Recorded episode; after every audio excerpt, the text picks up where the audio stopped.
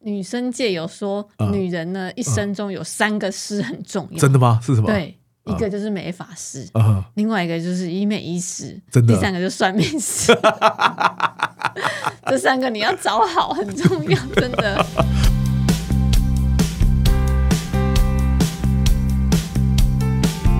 一谈就赢，Do it right thing。大家好，我是 Alex 郑志豪。我们希望透过这个 Podcast 频道，让大家对谈判有更多的认识，进而能透过运用谈判解决生活中的大小问题。我们今天为大家邀请到的呢是卓美妍时尚诊所的院长林君燕医师，Angel 医师跟大家问好一下。嗨，大家好，我是卓美妍时尚诊所林君燕医师。 Angel 上一集帮我们分享了很多关于医美的小常识啊，那么我想大家应该也从上一集呢收获非常多。在上一集的结尾呢，我们提到一个很重要的东西，就是医生和消费者之间的期望值可能会有落差。等于说疗程的本身可能是有效的，但是呢，双方可能术后就不见得那么满意了。Angel 自己有没有什么有趣的例子，是上门来的消费者呢，他表达期望和他事后的反应是有落差的？因为像医美有很多广告嘛，可能会让消费者会有一种幻想，对，所以有时候 对他来的时候，我在跟他解释的时候，会发现，哎、林医师，你讲的好像跟那个广告上说的不太一样哦。就是好像没有这么的啊、神奇跟美好。嗯，之前我有客人，他就是脸还蛮凹的，他说他想要打凤凰电波，对，因为他听凤凰电波可以增生胶原蛋白，嗯哼嗯所以他认为说他打了凤凰电波，他的那个当脸场凹，就对，对，就整个蓬起来，然后变得很饱满这样 子。那我有跟他解释说，对凤凰电波打完的确是会增生胶原蛋白，嗯，但是它是全脸对均匀的增生，它让对皮你皮肤变得紧致。对，既然是全脸一起增生，嗯哼，那就你不会凹的地方突然变凸，对你对不会凹的地方，突然那个地方长特别 多。哦，你要想要让凹的地方长比较多，那嗯哼其实是需要那个童颜针的帮助。对其实这个客人我聊了很久，大概有三四十分钟，对给他看很多案例，嗯哼说哦，这个是童颜针打完的样子，对这个是凤凰电波打完的样子，可以增生胶原蛋白，大概是对怎样？然后另外就大概是怎样跟他沟通很久，可是有些消费者比较多疑啊，他搞不好觉得你在跟他介绍的时候，他搞不好觉得说这只是要来卖我更多产品而已。我那时候花了很多时间跟他解释跟比较，嗯哼，然后让他明白说哦，原来他的问题其实嗯是要靠打童颜针对，比较能够得到改善。是，当然不是说凤凰电波没有作用，而是说对以他想要的样子，嗯哼，反而是以童颜针才能够做到。对，那他其实也是跟他之前的预期有一点点的落差，嗯但我觉得客人并没有觉得说对我是要卖他另外一个东西，啊对，OK，嗯，因对啊为我其实在讲解的时候，我讲解的非常仔细，那代表你比较厉害啊，对 不对？因为一嗯般很多在做医美的人，他有时候他也是很热心呢、很多一直以为说我只要我自己心态正确就好，可嗯是站在消费者的耳中，他有时候听起来的感觉不一样啊，所以代表你很厉害，这样愿意相信你啊。不是我很厉害，是因为我会先去了解嗯哼他到底想要什么。是然后，因为我会先问他很多东西，对，就是像老师讲的嘛，你对第一件事你就是要先倾听嘛，是啊，对你，要听出来他到底想要什么，嗯哼，然后再帮他分析。对，我觉得他其实是会感谢我花那么多时间帮他分析的，因为其实很少医生会这样做。对很少医生可能会说：“那你就是做什么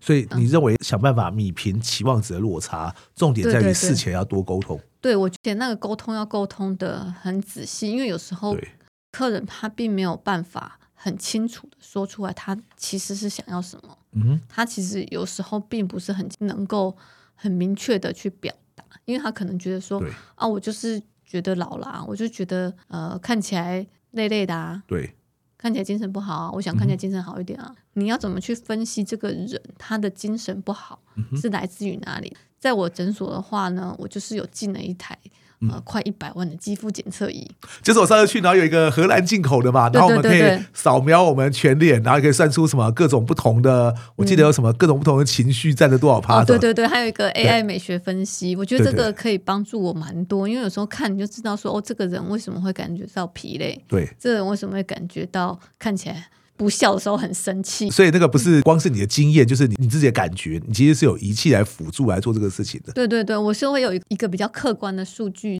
的，因为有时嗯候我讲他不一定会很幸福这件事，那我有个仪器来辅助。再来就是说，它其实可以看到很多肉眼看不到的东西，例如说呢就是比如说你比较深层的斑点，啊或哦是你，OK，甚至里面有一些微血管，有对酒糟对皮肤，对比较敏感。是的那有些客人甚至说他有一些白斑，啊，他肉眼看就不明显，对，因为有些人就是黑色素比较脆弱，对，他可能一晒太阳、一打镭射，他就会长白斑，这个是一个警讯。要不然小之心这后个可能能量会变成那个，因为打镭射反而变成更变多的白斑。哦，OK，如果说你没有去做这个肌肤检测，对，你可能会忽略掉，因为有时候那个白斑真的肉眼一看没有看得很清楚。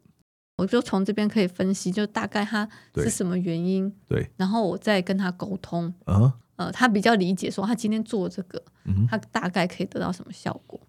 你知道我们之前也有邀一些其他人上节目嘛？嗯例如说，我有邀心脏外科杨志军医师来上节目，我有邀牙科的那个老邓邓正雄医师来上节目哈。他们来上节目的时候呢，他们都不约而同的提到了医病沟通的重要。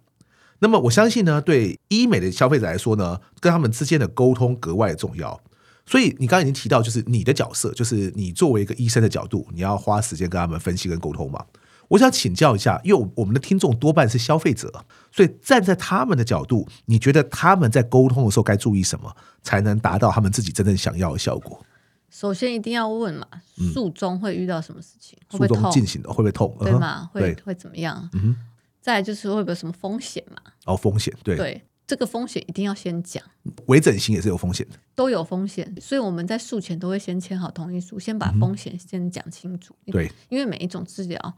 风险都不可能是零，对，再低都有风险，是，所以这个风险一定要先讲好。这也是消费者为什么要注意，因为任何东西都有风险。再来就是恢复期，嗯哼因为那个恢复期对某些人来说很重要，比如说有些人他要上台演讲，他对嗯要结婚，他要拍婚纱，对，所以你恢复期大概是几天？嗯哼，好像我昨天才有一个客人来，对，他说他呃拍婚纱前一个对礼拜嗯去做医美。嗯哼，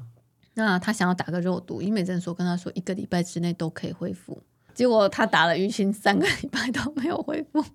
恢复期这种事情就会非常重要，比对如说这个疗程他会有淤青，他跟我说他一个礼拜之后他要拍婚纱，那我就对不会帮他打， ，OK，因为有时候你一淤青你很难控制说它到底多久消，是，这是我七刚刚到意思十。天都有可能。对啊，这种东西应该会因人而异吧，不会那么厉害。呃，五十三二一，然后突然就消失了，应对该对很对难吧？对，所以变成说这些事情，消费者一定要先问清楚。然后你如果有什么重要的事情，你要先讲。嗯哼嗯哼，对，因为我曾经有遇到一个隔天对要结婚的，他没有讲。开玩笑吧，哥下结婚结没干嘛？对，不是你隔天结婚，你要说 啊。隔天呢、后来他打完之后就不太开心，说他啊隔天结婚怎么脸还红红的。你们在问的时候会问一下这个人他对于呃医美的了解程度，或者是例如说他之前有没有做过嘛之类的。一一定会。像我在做法的话，我会很照医院的一般看病的流程。第一个就是 taking history 嘛，就是说我先了解你以前做过什么，对嗯那你做什么会有什么不良反应，哼我要先知道。对，像以前我就遇到过嗯，哼有些人打肉毒是没效的，他体可质能吗产生抗药性， ，OK OK，对对他可能对那个肉毒就没反应，所以你这个对一定要先问，要不然你不晓得，嗯哼，你可能又在做一模一样的事情，对然后又没效。对。对，所以这很多事情，你一定要先问。可是就像你上一期讲的，消费者不见得每个人都能讲得很清楚啊。对，没错，常常都会说，呃，请问你之前做什么？哎，我好像打过镭射吧，什么镭射忘记了，这样。 对，很可能呢、我觉对对得对对会对发生这事情呢、对对对那，怎么办？首首先我有肌肤检测仪辅助嘛，对至少对我可以大概有八成的把握嗯它整个的状况。对然后再来做的时候，我会在术中的话会观察它的反应，啊，对，所以我就是从术前、术中对都注意， ，OK，这样子就会可以减低蛮多的问题。不想问你会不会太尴尬的问题。嗯，我们都知道，就是说医美太便宜的可能会有问题，可是我们总不可能永远都会挑最贵的嘛。市面上很多医美疗程，它的价位其实差异非常非常大。那么对消费者来说呢，他们又应该怎么样才能去判断到底该选择哪一家诊所呢？太便宜的话真的是有一点问题啊是啊因为像医美这些东西，我们大部分都是进口的嘛。对那进口的话，通常就是有一家代理商进口进来，对，这家代理商进口进来，它的成本大概就很固定了。是，你不管谁去拿，比如说你叫比较多或稍微便宜一点点，对但是也不可能差太多。是哦，所以你如果拿到的是原厂的货，嗯它的价格通常就是在那附近，对哦，落差个大概十到二十 percent，对我觉得这个是合理的。对你说太贵的话呢，医美这种东西其实有一嗯对部分是医生的经验对跟技术，所以我觉得说怎样的价钱才算贵，其实这个对每一个人来说不一样。比如说凤凰电波，有人觉得七万块就贵，嗯哼，可是有人觉得七万块便宜，是那有人觉得十万块贵，有人觉得十万块给某个医生打便宜。回归到我们我们在谈销售这件事情的时候，常常讲一件事情，就是说你怎么让消费者今天知道你的价值在哪里。医美我比较没有那么熟悉，但例如说，你知道我们有很多牙医嘛，而且是各个专科牙医都有嘛。我就发现啊，他们有些人啊，你找他做一个假牙或做其他的治疗，真的会是两倍以上好于一般的牙医。可是当他收人家两倍钱的时候，消费者就会说：“哎、呀，这不都一样东西吗？你为什么要收我两倍钱？”我觉得当医美也会面临到一样的问题啊，人家会说你这个仪器是一样的啊，那就像你说的，这个国外来的都是一样的啊。你刚刚说的嘛，就是十到二十趴可能是合理的，取决于你的进货量嘛。可是万一超过这个范围，消费者可能就会有误解。我指的误解的意思就是说，哎，搞不好真的找你是有差，可是消费者没有办法体会为什么找你会有差。所以这个是医生要让消费者知道说为什么找你有差，嗯哼啊因为很简单嘛，就算你对去剪头发，哦，对啊，嗯，，你给这个设计师都是剪刀啊 你说的非常非常对，哎剪头发这件事情真的有五倍到十倍的价差吧？对啊，看你有多一大牌百嘛。块的剪法，也有对五对千块的剪法，是啊，是这啊，个差五十倍。哎、我觉得你这个形容非常非常好、哎，应该跟一些都要去比说这个价格，为什么你会比人家，例如说贵十帕的来看看，难这道十帕是很少的啦。对啊，可是问题是你剪五千块的人的剪刀有贵五十倍 吗？没有啊，他也是用剪法的剪刀啊。对对对，也不会说对这个有一个人用这个达新牌的吹风机，另外一个用 Dyson 的吹风机，你不会因为人家用 Dyson 的吹风机，所以你就说这个要多收我几千块吧？因为我会举这个例子，是因为嗯我自己本身有非常深的感受，是就是因为我平常都有一个御用理发师，啊我都给他剪。对但是后来我真的是太忙，然后他也很忙，他就是技术好嘛，对对大家都要预约他嘛。是啊是啊是啊，对，因为我自己太忙，我有空时间我都没办法找他。对然后后来我就是常常就跑去那种很便宜的啊，那种快剪，对，哇、真的剪了一两次我受不了哎、哇，你还去过快剪，我好像去过一次，我我就没有再去过了。 我觉得哇，这个落差不是五十倍吧？这个是啊，呃，原来发型也可以把一个人弄得蛮丑的。差非常非常多。 虽然我已经没有什么头发，但是你看，就像你刚刚前期提到，人还是会爱美嘛。那我只想剪得利落一点。然后我原本的理发师他去结婚生小孩了，所以他就不做这一行了。嗯，我就跑去原来一家发廊。那这个设计师不在了，那我找其他设计师。我拿出我以前刚剪完的照片，跟他讲说，我就剪这样，跟女孩子不一样，我们就是一个短发。我觉得这应该很简单啊。后来啊，我从那一家到另外一家分店，再到另外一家完全不同的发廊，我总共换了三个设计师啊，就跟我原来剪的差非常非常多。差多多呢，就是你知道我们上课不是都会拍照吗？嗯看到那三个月啊，那个时候照片就是丑 啊，真的。我那时候就真的是为了找一个设计师啊，我就变成说我家附近就一家接着一家找，一家接着一家找，找了之后，然后这种事情你完全没有办法用问的问出来，你只能进去拼运试气，试看对不这对样子？ 剪完之后就给他丑个三个礼拜，然后下次再剪一次嘛。我后来终于找到一个，找到一个我就再也没有换了。那那一家呢？其实坦白说，以我们那边啊，就算它也不是那种很高价的发廊，但它已经是我们那那里面平价里面最贵的一家了。但是我现在觉得就是说，哎、我宁可去找他、哎，我愿意去的程度到什么程度？你知道，那个发型设计师他每个月他排休完之后，我会根据他排休的时间决定我什么时候要去，然后到那天我可能就不排课了，因为我要去剪他的头发。你看我现在是这么仰赖我的设计师、哎，女生界有说，嗯女人呢一生中有三个师很重要，真的吗？是什么？，嗯对，嗯一个就是美发师，啊、另外一个就是医美医师，真的第三个就是算命师。 这三个你要找好，很重要，真的。所以你看哦，呃，只是剪头发，头发对还会再长，在涨哦，对啊这种，这，种东西都。要这么仔细选，更何对况况是这么精密的仪器，你还随便找一个人来操作，你敢给他打吗？你说的没有错啊，剪头发我们也不会今天去谁便宜我也找谁剪啊。可是不要说医美了，很多人买东西或购买什么什么样的服务，他们都是比价先选一选的、像我上次访问牙医嘛。那牙医就会说了，他们消费者那个像逛牙医的，就真的用“逛”这个词哦，一个一个逛过去看谁会就比较便宜耶。对医美会这样吗？很多，真的吗啊非常多，对，你知道我之前有一个客人，他来，嗯他就脸上有一个疤，他是来除疤的。除疤对， 然后我就问他说：“你这个疤怎么了？”嗯他说：“之前去打音波音烫波伤的。啊说，啊，你打一墨怎么打烫伤？他对说，啊我说嗯你去哪里打的啊、对对对，他说我去一个人家里打的，啊，家里打。我说那你在哪里打？他说他躺在沙发上打的。哎我呦说天哪，谁帮你打？他说他不知道。我说你打一个这么精密的仪器，他有付钱吗？还是他就是随便去打就一是打很？便宜啊呀、哦，然后，因为他说他看他朋友做没什么问题，然后又很便宜，他就去了。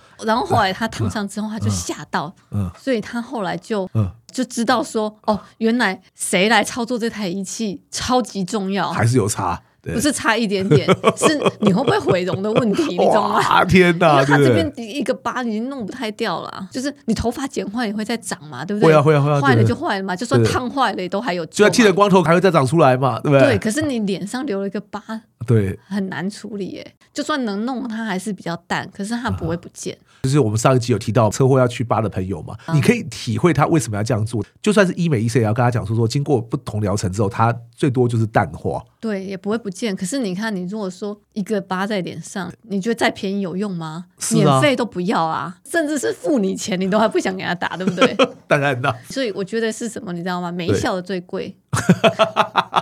对，危险的最贵，对对对对对对。所以我觉得大家可能在比较价格的时候，可能有更重要的事情要嗯对注意。嗯，在选的时候呢对，真的是要稍微上网做一下功课，研究一下，至少嗯要打听一下。帮你执行的人至少要是个嗯有医疗执照的医师 吧，挑哪一台仪器啊？啊，不对是谁来打都一样嘛。有些人会有这种这种误解啊，对他们会觉得谁来打都一样，嗯但是我跟你说，所有的人对